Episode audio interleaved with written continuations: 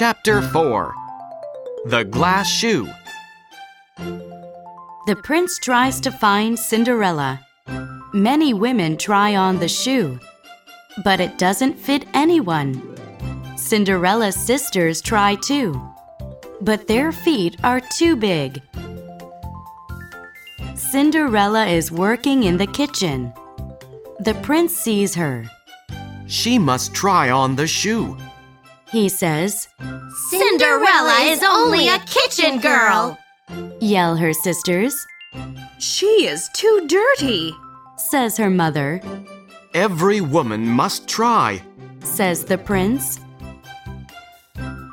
Cinderella tries on the glass shoe. It fits, Yes, yes, it's you. says the prince. Will you marry me?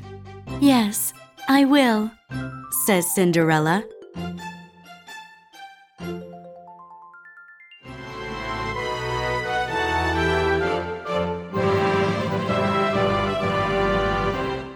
Cinderella and the prince get married. They are happy. Cinderella is never lonely again.